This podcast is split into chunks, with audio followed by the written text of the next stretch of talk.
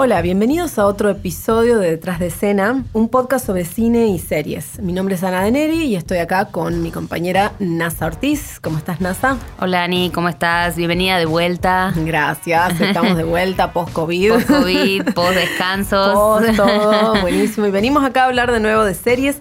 Esta vez vamos a hablar de una serie que es como de culto, ¿no? Es una serie que ya tiene más de 20 años pero que ahora está dando que hablar en todos lados. Eh, escuchás, la escuchás hablar, no sé, te vas al kiosco y alguien está hablando de esta serie que es nada menos que Ocupas. ¿Y por mm. qué? Porque se reestrenó en Netflix en, a fines de julio, que la trajo de vuelta justamente a las conversaciones, a la vida cotidiana y está haciendo furor, está todavía número uno en la plataforma. Desde, desde que salió está, está número uno y, y no baja, se posiciona ahí todo el mundo viéndola y atenta a la serie. Así que bueno, vamos a hablar de Ocupas. Estás escuchando La Gaceta Podcast.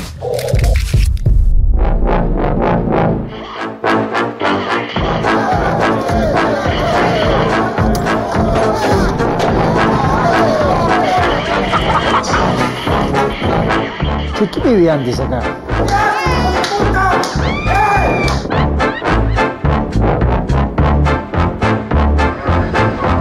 Yo no te pido que te conviertas en un narcotraficante, te estoy diciendo nada más que quiero probar de una puta vez, boludo. ¿Quién es el más poronga acá, eh? Yo soy el más poronga, yo. Viste, es así como una sensación de poder. ¿O no? ¡Ay! boludo! Esta serie marcó un antes y un después en la ficción argentina. Los temas que se retratan como la miseria, el hambre, la pobreza y la represión policial o la delincuencia, eh, en esos años, estamos hablando de los 2000, el año 2000 precisamente, estaban en todos los noticieros, en las calles, en todo el país, pero todavía no habían captado, no, no habían aparecido con esta impronta en las pantallas de la ficción. O al menos no de esta manera, porque si recordamos las series eh, que por esos años estaban en las pantallas, como las novelas de Polka de Adrián Suar, donde aparecían personajes de la vida cotidiana, ¿no? Como el sodero de mi vida, que lo tenían de protagonista Daddy Brieva o gasoleros. Retrataban a estas familias de, barrio, pero lo hacían como de una manera más inocente, más naif. Eh, y bastante distorsionada con respecto a lo que era verdaderamente la realidad de las calles de ese entonces.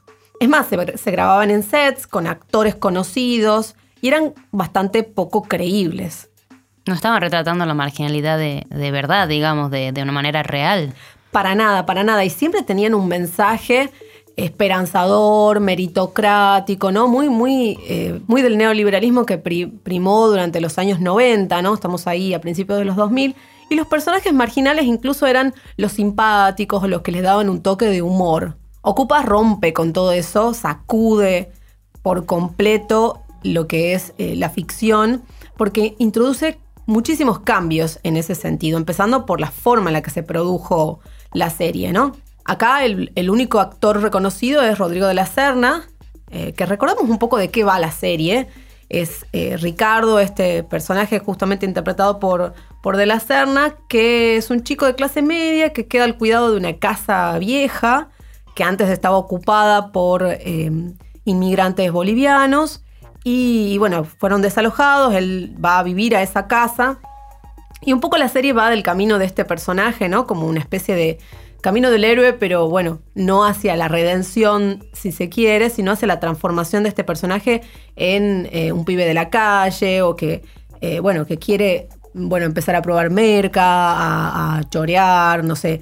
Y, de a poco va como cayendo en esa vida porque está un poco aburrido, frustrado quizás con las posibilidades que le ofrece su clase social, ¿no? Como estudiante de medicina que, que no terminó la carrera o que abandonó y demás. Sí, que dejó la casa de sus viejos, se fue a vivir con su abuela, era medio, medio un parásito también, ¿no? Medio al principio de la serie.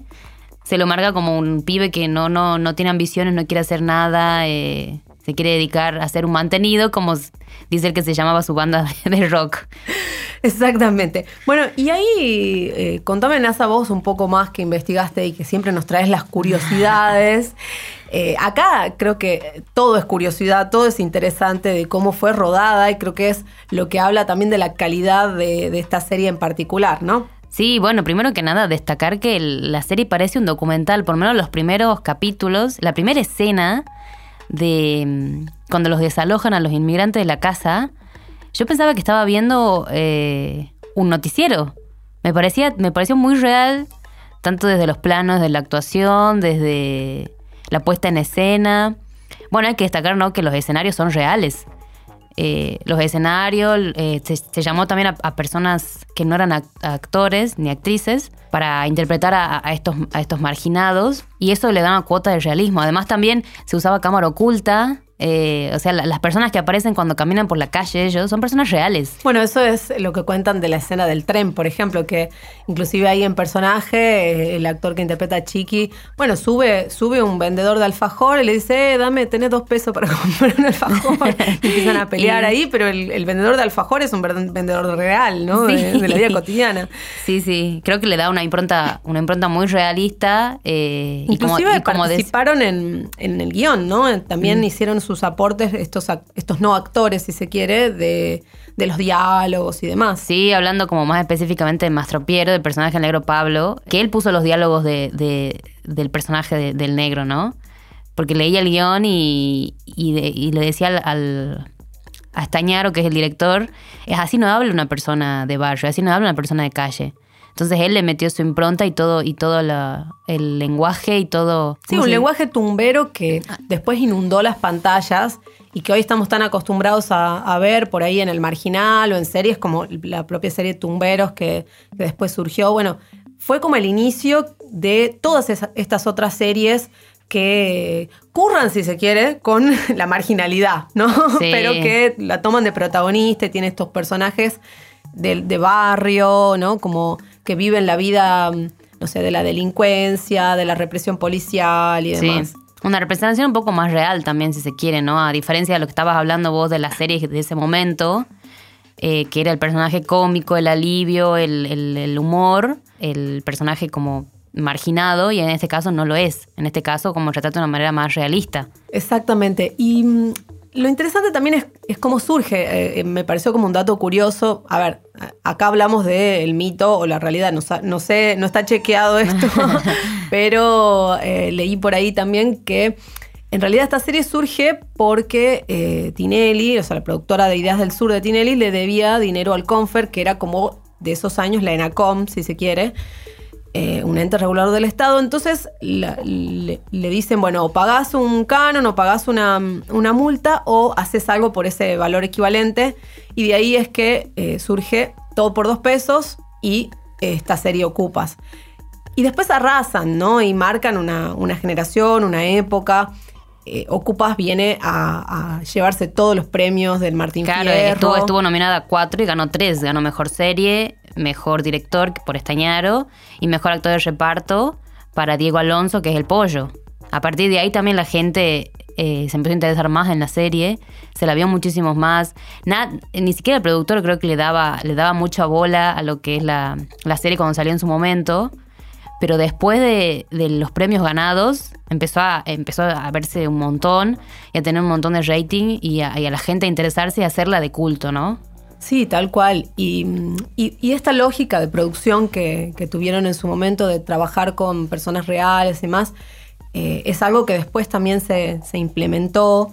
O, o por lo menos esto de consultar, de ver. De hecho, hay ahí también otra anécdota cuando estaban por filmar en el Doque, que es el Doc Sud, digamos, el- un- una villa muy. eh, Muy peligrosa de- Buenos por Aires. esos años de, de Buenos Aires.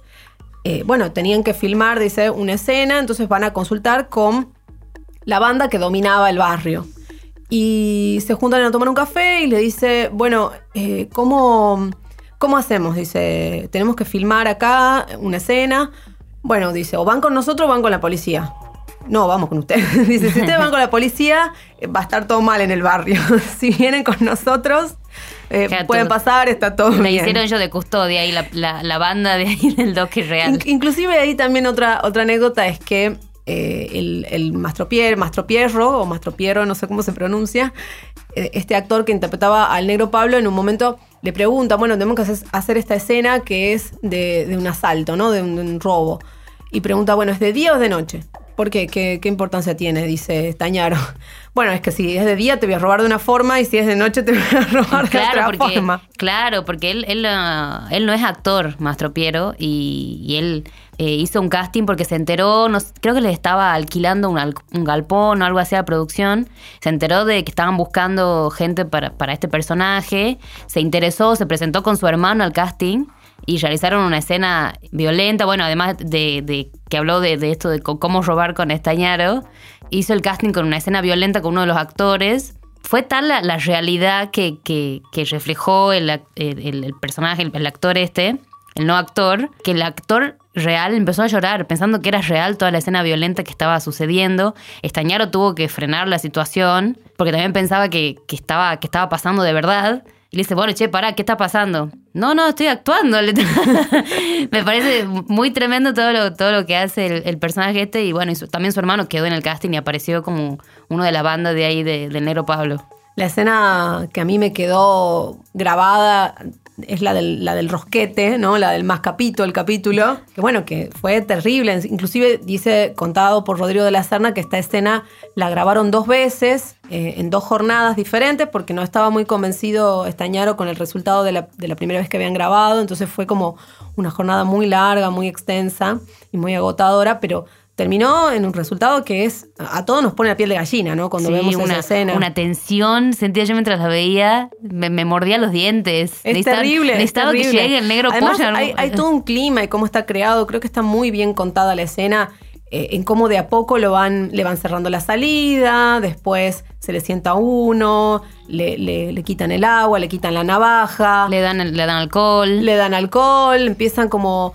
eh, y, y están todo el tiempo encima de él, le, le van como invadiendo su espacio personal. Claro, lo, lo van manipulando también El mentalmente. lenguaje se torna más violento. Sí, sí, sí. Y, y bueno, después la escena terrible de, de casi la violación hasta que llegan los salvadores de la, de la situación. Qué bueno que llegaste, pollo, en mi cabeza. Yo, sí, chiqui, sí. Bueno, y lo interesante de todo esto es que esta serie no fue, o sea, cuando uno ve series, normalmente miniseries de este estilo, la lógica de producción es que se, filman todas las escenas de una sola vez como si fuese una gran superproducción o una gran película y después se va montando, ¿no? Esto no fue así porque se fue grabando semana a semana a medida que iba saliendo, o sea, estaba al aire, se ponía al aire un capítulo, se filmaba el capítulo siguiente y se ponía al aire y así. Y, y lo más interesante es que hacia el final, cuando, eh, bueno, tenían que poner al aire los, el capítulo final, no lo tenían editado todavía. O sea, estaba saliendo y dice, bueno, estamos en horario. Ponemos, habían filmado en unas jornadas de 26 horas seguidas para, para llegar, para terminar. Y, y- y- y así, al palo, ¿no? Entonces... Una locura. Una locura, una locura pensar ese rodaje, ¿no? Pensar esa forma de producción. Me muero, me muero No, de no, no, o pensar. sea, creo que esa gente no durmió en, las 11 semanas que se largó la, la serie. Cuestiones que estaban en la, en la sala de, de montaje al mismo tiempo en el que la serie estaba al aire. Entonces dicen, bueno, a ver, ponem- poneme el primero y el segundo bloque que lo tengo editado mientras termino los últimos dos bloques. Así que mientras salía la serie, terminaron de editar. Encima dicen que en el medio se cortó la luz, bueno, un, un caos. Cuestión que... Y sí, sí, siempre que siempre que uno está apurado, pasan las peores cosas. este- eh, lo sabemos, los realizadores audiovisuales nos sentimos identificados Sí. con ese, con ese rodaje. Y se destacan, no sé, a ver las locaciones también, ¿no? Pienso en, en esa casona que es casi protagonista también junto Sí. con los personajes, que es una casona real, nada más que está en San Fernando, usaron el frente de una casa que está abandonada ahí en San Telmo, que también es una casa real. Tuvieron que un poco ambientarla también porque mm, esta casa, este, bueno, no, no tenían permiso para entrar, era, era todo medio, medio complicado, no es que filmaron ahí el interior, Eh, pero bueno, sí es una, una casona real, ¿no? Inclusive dice que hasta llevaron a la casa de San Fernando, llevaron colchones y demás como para cosas que tenían y demás como para ambientar, que hasta terminaron durmiendo ahí llenos de pulgas.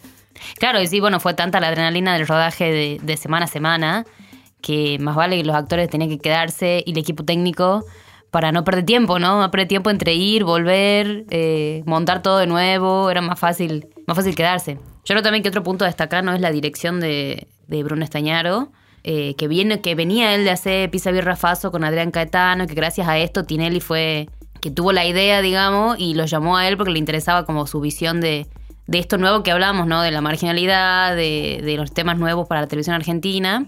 Y la verdad que hay que tener una cabeza tremenda para poder hacer una serie así y haber, haberla hecho a las chapas. A las chapas y saliendo semana a semana y escribiendo el final sobre el rodaje.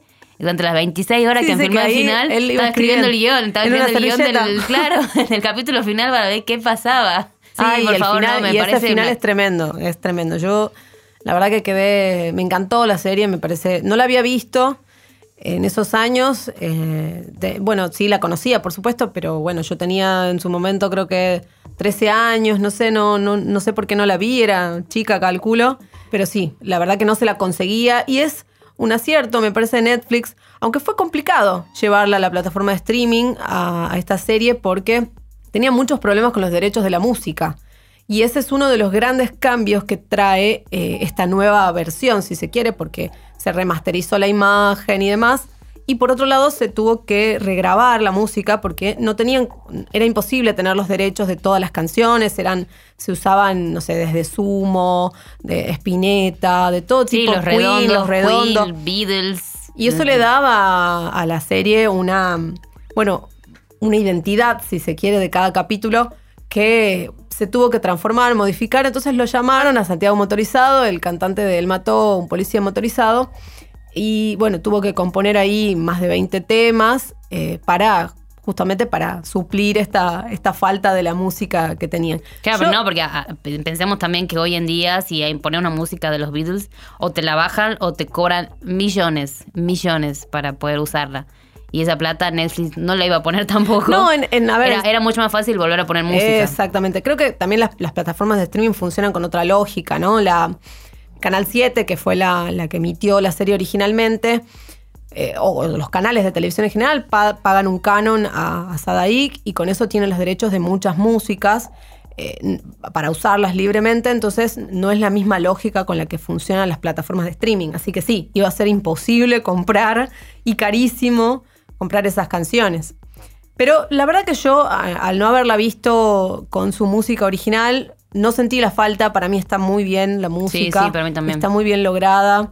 Creo que no le encuentro puntos flojos a la serie. Si tenemos que hablar ahí de. No sé vos qué opinas, NASA. No, si tenemos que hablar ahí no, de lo no, bueno, no. de lo malo. No, no, no, yo tampoco le encuentro puntos malos. Incluso en las actuaciones, ¿no? Al, al tener no actores, al tener actores que recién tenían su debut debut televisivo en ese momento, que eran Ariel Staltari y Franco Tirri, que son Walter y, y el Chiqui. Inclusive eh, estos personajes, estos actores son muy buenos, o sea, se meten en su papel y hacen, eh, me, me parece algo tremendo, súper creíble. eh, Bueno, Diego Alonso fue revelación en los Martín Fierro, ¿no? El Sí, actor del no, pollo. tremendo. Es tremendo. Todas, todas las chicas enamoradas, los chicos, todos, todos enamorados de él. Bueno, también hay que ta- destacar a De la Serna, ¿no? Que en ese momento, hoy es uno de los mejores actores de Argentina, pero en ese momento recién arrancaba su carrera, era un, pibe de 25 años y también hizo un trabajo magistral, ¿no? En, to- en todo el cambio y todo el proceso que lleva consigo el personaje en toda la serie. O sea, él, él, es- él es la serie, digamos, te trata de él, de su conversión, de su, de su camino de- del héroe, como vos decías, eh, hacia, pero hacia otro camino, ¿no? Hacia, hacia, hacia la marginalidad. Sí, sí, totalmente. A lo, lo- por ahí quizás lo único que le podría criticar es que algunas cosas sí están como un poco envejecidas, ¿no? Pero bueno, tiene que ver con una época también. Hablo de, no sé, algunas actitudes machistas de algunos personajes, ¿no? Escenas que por ahí nos suenan como, bueno, no sé, no políticamente correctas hoy. Sí. Bueno, pero han pasado 20 años, ¿no? Es una serie claro. que es, es vieja, envejecido, pero podría haber envejecido peor. Creo que es al revés. Me parece que hoy nos interpela y nos pasa que, eh, bueno, que todo el mundo esté hablando de esta serie el- por las calles. También tiene razones en que la crisis si bien no, no, no, no estamos en la misma crisis del año 2000, 2001, vivimos en crisis los argentinos. Así que es posible que todos nos sintamos identificados eh, en cualquier momento de nuestra, de nuestra historia, ¿no? Y son ¿Qué? problemas que no han perdido vigencia.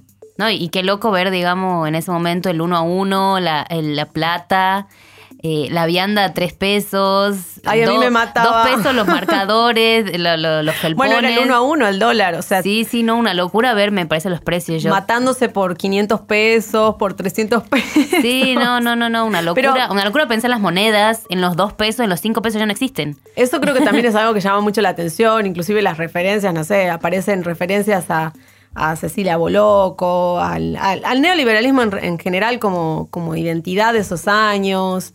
Incluso hasta se ven imágenes de, de Pokémon, por ejemplo, en la televisión y cosas que todos nos marcaron de alguna forma, los ticket proms, ¿no? Sí, hay, hay una muy muy marcada la, la época, ¿no? O sea, Los uno ve, creo que es- las definitivamente es 2000 eso, 2000, 2001. Sí, sí, totalmente. Bueno, nos vamos despidiendo entonces. Espero que todas estas curiosidades les hayan interesado. Lo que estuvimos charlando un poco de la serie Ocupas. No sé, vos que estás del otro lado, ¿qué te pareció la serie? Si la habías visto, ¿no? Hablo de los millennials, los centennials, los que por ahí eh, eran muy chicos en, en esos años o no habían nacido quizás eh, en estos 20 años y hoy qué opinan de la serie. Por ahí un datito de color para comentar que Bruno Estañaro, el director de esta serie, va a estar produciendo mm, El Eternauta. Así que todos atentos ahí porque tengo muchas ganas de verla. Un gran cómic, un gran cómic gran argentino. cómic, un clásico del cómic argentino. Así que los esperamos la próxima. Esto es Detrás de Escena. Estamos semana a semana compartiendo eh, lo último sobre las series, las películas. Así que déjenos los comentarios para que hablemos en futuras ediciones sobre lo que les interese. Esto fue La Gaceta Podcast.